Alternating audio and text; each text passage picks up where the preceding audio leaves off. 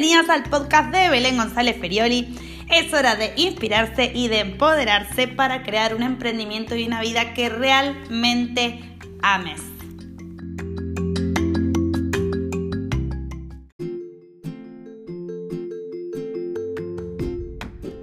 Bienvenida a otro episodio de mi podcast. Hoy vamos a ver cómo encontrar tu propia definición de éxito.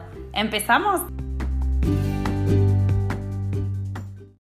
Mí, el éxito no se mide por el tipo de trabajo que tengas o cuánto dinero es que ganas. Lo más importante es que te sientas cómoda donde estás. Entonces puede que no seas emprendedora y eso no te hace menos que una emprendedora. Y trabajar como gerente en una empresa tampoco te hace más ni mejor que trabajar como camarera. O sea, no existe esa diferencia. Lo que sí importa es quiénes somos nosotras como seres humanos, cómo actuamos en el día a día. Entonces te propongo que pienses lo siguiente. ¿Qué recuerdos te gustaría tener cuando seas viejita? Pensá, deja fluir tu imaginación. ¿Qué personas te gustaría haber conocido? ¿Qué paisajes te gustaría recordar?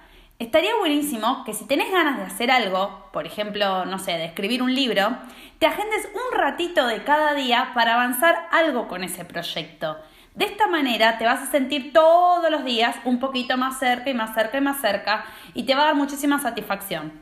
Entonces, ni siquiera la sociedad puede definir el éxito con claridad. Para algunas personas es tener muchísimo dinero.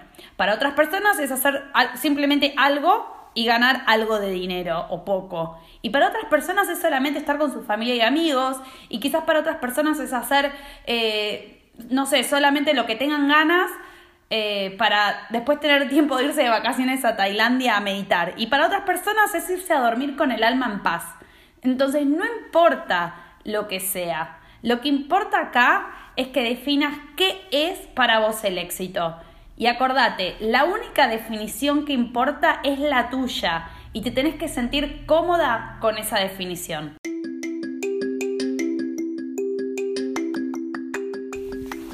Seguí trabajando en crear el emprendimiento y la vida que realmente querés. Muchas gracias por escuchar y nos vemos nuevamente en el próximo podcast de Belén González Ferioli. Gracias.